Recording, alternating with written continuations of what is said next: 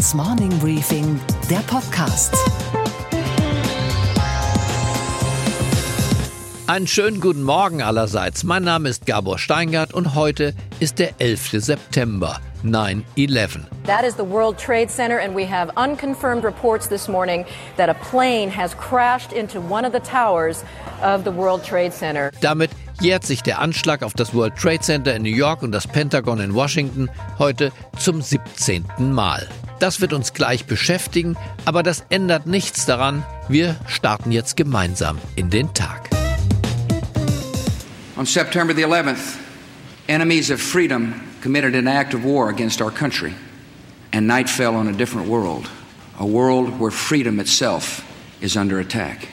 Der 17. Jahrestag des Anschlags von Bin Laden und seiner Terrororganisation Al-Qaida ist für uns nicht Anlass für nostalgische Betroffenheit, sondern Anlass für einen kühlen, präzisen und, wenn Sie so wollen, auch tabulosen Blick auf die Sicherheitslage in Deutschland. Beschönigung hat hier, das wissen Sie, liebe Zuhörerinnen und Zuhörer, keinen Platz. Es gilt das Motto, nichts als die Wahrheit. Und deshalb habe ich mich gestern mit dem langjährigen Präsidenten des Bundesnachrichtendienstes August Hanning getroffen, um mir und uns allen einen Überblick zu verschaffen. Natürlich interessiert mich die Frage aller Fragen, wie haben die Gleichzeitigkeit von muslimischem Radikalismus und Massenmigration nach Europa unsere Sicherheitslage verändert.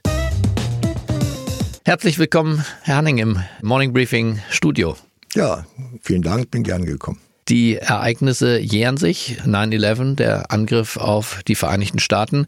Gleichzeitig haben wir auch in Deutschland seit der Flüchtlingswelle Sicherheitsthemen. Insofern fand ich eine gute Gelegenheit, miteinander zu sprechen, oder? Ja, sicher. Wie sicher sind wir denn? Also ich glaube, Deutschland ist nach wie vor ein, ich sage mal, relativ sicheres Land, wenn ich das so im europäischen Maßstab sehe oder auch im Weltmaßstab. Äh, es gab einige Anschlagsversuche. Wir haben bisher auch Glück gehabt. Wir hatten eigentlich nur den größeren Anschlag in der letzten Zeit in äh, Berlin, Amri-Anschlag.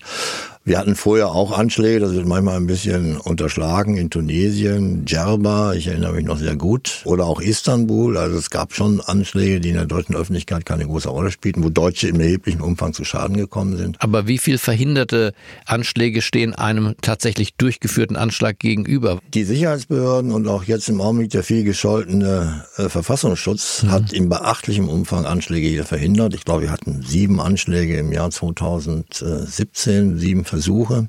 Wir hatten zuletzt noch diesen Fall, dass versucht wurde, ganz offenkundig mit Rizin eine größere Menschenmenge zu vergiften. In welchen Städten waren diese Anschlagsversuche, die man das aufgedeckt war hat? Düsseldorf und Köln zum Teil, Rheinland. Es gibt einige Schwerpunkte. Berlin hatten wir auch einige kritische Fälle.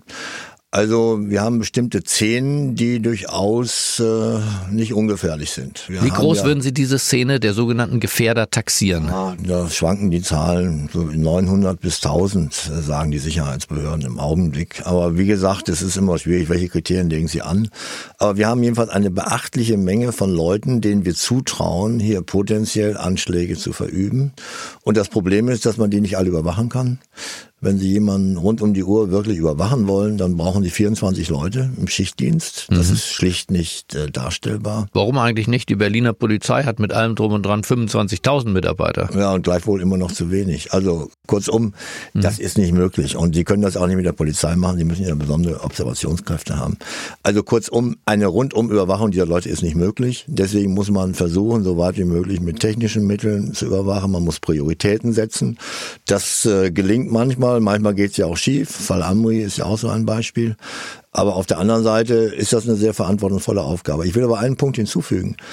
Die Verhinderung dieser Anschläge ist auch maßgeblich auf eine gute internationale Zusammenarbeit zurückzuführen. Wir haben wichtige Hinweise von den so viel gescholtenen Amerikanern bekommen, auch zum Teil von den Israelis. Das war ganz wichtig. Wir haben äh, in Deutschland schon Probleme. Das betrifft einmal die technische Ausstattung. Wir haben große Mühe, die Kommunikation via Internet zu verfolgen. Mhm. Wir haben rechtliche Probleme, eine Hürde, die mich immer geärgert hat. Wir können zum Beispiel nicht überwachen, den Telefonverkehr zwischen Teilen Syriens, die von den Rebellen beherrscht werden, und Deutschland. Warum nicht? Wir dürfen Anschlüsse in Deutschland immer nur individuell überwachen. Also sie brauchen immer eine besondere Genehmigung von der G10-Kommission. Und das hat sich auch mit der mit dem Zustrom aus Syrien nicht verändert? Nicht geändert. Und ich halte das für einen großen Fehler. Müsste sich doch ändern. Ja, wir haben das im Grunde outgesourced. Das machen dann die Amerikaner für uns. Die überwachen sozusagen den Telefonverkehr flächendeckend zwischen den kritischen Bereichen in Syrien, Irak oder auch Afghanistan und Deutschland. Aber es ist im Grunde aus meiner Sicht ein unerträglicher Zustand. Wie hat sich denn die Sicherheitssituation insgesamt durch die verstärkte Migration, wir reden ja von 1,6 Millionen Zuwanderern in, innerhalb von drei Jahren, wie hat sich die Sicherheitssituation in Deutschland dadurch verändert? Hat sich sicher verschlechtert, ganz ohne Zweifel. Denn Sicherheit bedeutet auch Kontrolle an den Grenzen an den Außengrenzen. Und wenn Außengrenzkontrollen nicht funktionieren, muss man auch überlegen, ob man nicht Binnengrenzkontrollen wieder einführt. Das ist eigentlich eine zwingende Konsequenz. Sei ja nicht möglich, sagt die Kanzlerin, ein solches ja. Land wie Deutschland an den Außengrenzen zu kontrollieren. Das Stimmt halte das? ich, nein, nein, das halte ich nicht für eine zutreffende Aussage. Deutschland kann Grenzen kontrollieren, genau wie Österreich das partiell ja auch macht in Richtung Süden oder Mazedonien oder, oder Ungarn oder andere Länder, Großbritannien ja auch. Also ich glaube, jeder Staat ist in der Lage, Grenzen zu kontrollieren und das muss er auch nicht mit Mauer Und Stacheldraht oder Schutzwellen, sondern da gibt es sehr intelligente Methoden. Im Übrigen hat die Bundespolizei ja, ich erinnere an diese G10 äh, oder G7 Veranstaltungen in Elmenau oder auch damals in Heiligendamm, da haben sie schon partiell gezeigt, dass sie auch die Grenzen kontrollieren können. Also ich habe da gar keine Zweifel, dass das geht. Also wie hat sich die Sicherheitssituation seitdem dann entwickelt? Die hat sich verschlechtert, ganz eindeutig. Also das ist ein Stresstest für unsere innere Sicherheit. Wir haben bisher sehr viel Glück gehabt aus meiner Sicht. Aber das Glück muss nicht anhalten. Aber wir müssen alles tun, damit wir weiterhin verschont bleiben vor größeren Terroranschlägen. Denn meine große Sorge bei Terroranschlägen ist eigentlich immer gewesen, die Gefahr für den Einzelnen, die ist eigentlich relativ äh, gering. Äh, meine, wenn ich häufig an Flughäfen ist oder häufig an Bahnhöfen oder in gefährdeten Bereichen, der hat de facto fast ein 0% Risiko. Aber wenn solche Anschläge passieren, dann vergiften sie natürlich die ganze Atmosphäre. Sie vergiften dann das Zusammenleben der Migranten mit den autochthonen Deutschen, sag ich mal. Wir sehen es ja jetzt in Chemnitz. Und das würde sich nach einem Terroranschlag mit Sicherheit noch sehr verschärfen. Und deswegen gibt es sehr gute Gründe dafür, dass wir alles tun müssen, um solche Anschläge zu verhindern. Stichwort Kontrollverlust. Das war ja das Stichwort des Jahres 2015, als der große Zuzug war. Ist dieser Kontrollverlust beendet oder hält bis heute das Staatsversagen an? Ich glaube, er hält bis heute an. Wir sehen nach wie vor einen Anstieg der Zahlen über die Balkanroute aus der Türkei. Wir sehen die zusätzlichen Anlandungen in Spanien. Also ich glaube, die Zahlen sind zwar geringer geworden, aber im Kern werden wir weiter mit steigenden Migrationszahlen nach Europa rechnen müssen, weil Europa eben hochattraktiv ist. Und da kommt ein Punkt hinzu, den möchte ich noch erwähnen, das sind die sozialen Netzwerke. Mhm. Die Leute, die hier sind, die berichten natürlich nach Hause, wie es hier in Deutschland zugeht. Und die deutschen Hartz IV und Sozialleistungen sind viel höher als das Durchschnittslohnniveau in den betreffenden Ländern. Und das erzeugt einen enormen äh, Pull-Effekt äh, mhm. hier nach Europa. Und das spielt eine große Rolle. Also die Welt hat sich verändert. Wir leben in einer globalisierten Welt. Die Leute sind sehr informiert bis ins letzte afrikanische oder afghanische Dorf. Sie meinen, Herr Hanning, wenn wir beide nicht schon hier wären, würden wir jetzt kommen, ne? Ja, sicher. Also wenn ich junger Afghane wäre oder ja. junger Eritreer, ich würde alles versuchen, um sich mal nach Europa durchzuschlagen. Sie sind parteilos. Wie ergeht es Ihnen, wenn Sie sich kritisch zur Sicherheitssituation in Deutschland äußern? Also ich äh, habe bisher keine besonderen Anfeindungen erlebt. Äh, ich glaube, was ich artikuliere, wird ja auch in vielen Sicherheitsbehörden so gedacht. Ich bin da ja nicht singulär und ich führe ja auch viele Gespräche mit Angehörigen von Sicherheitsbehörden, die ganz ähnlich denken. Also man beklagt schon den äh, Kontrollverlust, der äh, eingetreten ist. Man sagt, wir müssen das ändern. Und der fortbesteht, sagen Der wir. fortbesteht. Und wir haben natürlich ein Sonderproblem und das sind die Ausreisepflichtigen, auf die Sie gerade eben auch schon äh, eingegangen sind. Äh, diese Leute erreichen wir mit dem deutschen Strafrecht eben nicht mehr. Und das ist ein Thema, was in der Öffentlichkeit bisher nicht weiter diskutiert worden ist. Das müssen Sie erklären. Warum erreichen wir diese Menschen, die in Deutschland leben, mit dem deutschen Strafrecht nicht? Also diese Leute haben keine Bleibeperspektive in Deutschland. Deswegen erreichen wir sie nicht mit Geldstrafen, die sie nicht bezahlen können. Wir erreichen sie auch nicht Bewährungsstrafen, weil sie sagen, ja gut, wir müssen eh ausreisen. Und selbst wenn wir sie inhaftieren vor Haftantritt, sie müssen sich dann ja später zum Haftantritt melden, gehen sie wieder, äh, verlassen sie wieder Deutschland. Oder selbst wenn sie in Haft sind, dann ist es immer noch bequemer für sie, hier in Deutschland inhaftiert zu bleiben, als wieder in die Heimatländer zurückzukommen. Also kurzum, das deutsche Strafrecht basiert ja darauf, dass Bürger hier leben und empfindlich auf Strafen reagieren und damit ihr Verhalten ändern. Und das funktioniert im Grunde bei Ausreisepflichtigen bedingt oder gar nicht. Und Weil es ja praktisch staatenlose Menschen sind, die. So es. Die erreichen wir mit unseren Sanktionen eben. Das heißt aber, der, Kontroll, der Kontrollverlust äh, an der Grenze setzt sich im Der Landesinneren setzt sich fort. im Lande fort, ja. Das ist unser Problem. Und im Grunde müsste man, wenn man sagt, der ist ausreisepflichtig, sehr schnell dafür sorgen, dass sie auch das Land verlassen. Und das erleben wir jetzt ja in Chemnitz, das erleben wir auch in Köthen möglicherweise, wenn ich die Nachrichten richtig deute. Das haben wir auch in Köln erlebt, nach, bei der Aufarbeitung. Also kurzum, diese Leute, die ausreisepflichtig sind, von denen geht eigentlich die größte Gefahr für die innere Sicherheit dieses Landes aus. Sie haben es erwähnt, dass Sie ja nach wie vor selbstverständlich Kontakte zu Ihren ehemaligen Kollegen haben, zu den verschiedenen Sicherheitsarchitekturen, die wir im Land haben. Wie ist dort die Stimmung mit Bezug auf den Aufstieg des Rechtspopulismus, mit Bezug auf das Fingerzeigen der Regierung? Gibt es eine, eine Rechtstendenz in unseren Sicherheitsapparaten? Ja, man, es gibt schon Kritik an der, an der Bundesregierung. Man hat den Eindruck, dass die Frau Bundeskanzlerin mit ihrer Entscheidung 2015 das deutsche Aufenthaltsrecht zum Teil außer Kraft gesetzt hat. Danach ist es ja so, dass jeder, der nach Deutschland kommt, zunächst mal ein Visum benötigt. Leute, die aus sicheren Drittstaaten kommen, und das heißt äh, aus allen EU-Nachbarstaaten, alle sichere Drittstaaten haben nach unserer Verfassung keinen Anspruch auf Asyl. Äh, wir verhalten uns anders. Die Kanzlerin sagt, das ist europäisches Recht, aber nach dem Eindruck vieler Sicherheitsbehörden ist es so, dass deutsches Recht hier eben nicht wirklich vollzogen wird. Und das erzeugt, Frustration. Frustration oder, oder Frustration. Rechts, Rechts äh, Ja, Tendenzen? natürlich. Die AfD greift das ja auf. Deswegen gibt es sicher schon Leute auch, äh, die Sympathie haben. Aber ich würde nicht sagen, dass die AfD jetzt in breitem Umfang da Unterstützung erfährt, sondern es ist eher so die CSU-Linie. Also Mhm. man möchte wieder, dass hier kontrolliert wird, dass deutsches Aufenthaltsrecht durchgesetzt wird, dass wieder eine Kontrolle an den Grenzen stattfindet, an den Außengrenzen.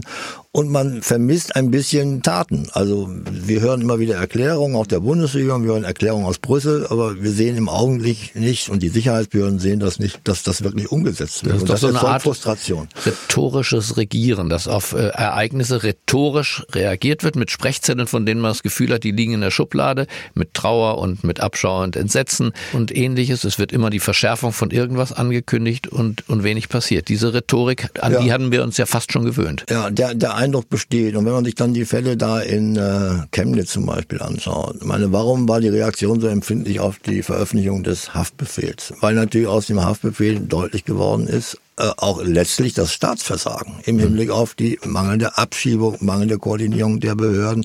Und ich finde, das muss auch diskutiert werden. Und man sollte jetzt nicht nur die Leute beschimpfen und die Rechtsradikalen, ja, die muss man beschimpfen, das muss man auch energisch beim Namen nennen, aber es gibt eben auch viele besorgte Bürger und das ist der Resonanzboden natürlich, äh, auf dem diese Rechtsradikalen agieren in Chemnitz und anderswo.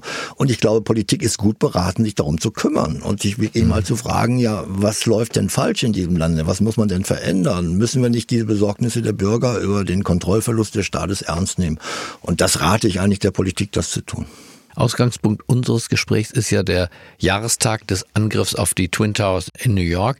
Wie würden Sie heute rückblickend die Gefahr des islamischen Radikalismus, Fundamentalismus, des weltweiten Heiligen Krieges einschätzen? Es ist ja seitdem in dieser Dimension nichts Großes, obwohl viel Grausames, aber nichts in dieser Größenordnung passiert. Ist der Heilige Krieg beendet? Also es ist danach schon einiges passiert. Also wir haben ja die Anschläge in Madrid erlebt, in, in London erlebt, in Paris erlebt. Wir erleben die Anschläge in Afghanistan nach wie vor, in Pakistan. Also gleichwohl ist es richtig, einen Anschlag dieser Dimension hat es nicht gegeben. Deswegen äh, bin ich auch ein Verteidiger der Intervention in Afghanistan danach. Äh, denn es wurden damals weitere Anschläge vorbereitet von Al-Qaida. Äh, Bin Laden hat ja die Vorstellung, durch Anschläge in den USA, in den westlichen Ländern, die Amerikaner zu zwingen, sich von der arabischen Halbinsel zurückzuziehen. Das war ja eigentlich sein strategisches Ziel. Das ist verhindert worden. Insoweit hat Al-Qaida, Bin Laden das strategische Ziel nicht erreicht. Aber wir haben nach wie vor natürlich äh, Dschihadis, wir haben radikale Tendenzen hier, gerade in der Auseinandersetzung mit der westlichen Zivilisation. Und wir erleben das ja äh, hier in Deutschland, diese Hassprediger, die nach wie vor existent sind, die zum Teil unterstützt werden, auch aus den Golfstaaten. Auch das ist ein Thema, dem man sich annehmen muss. Es gibt ein hohes Bedrohungspotenzial, auch hier in Europa, auch in Deutschland, habe ich ja erwähnt.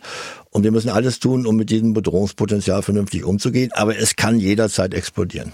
Herr Hanning, ich bedanke mich für dieses Gespräch. Klartext, wie man das von Ihnen kennt. Wir fühlen uns jetzt nicht zwingend sicherer, aber wir fühlen uns deutlich besser informiert. Vielen Dank. Ganz herzlichen Dank, Herr Steingart. Und was steht heute in den Zeitungen?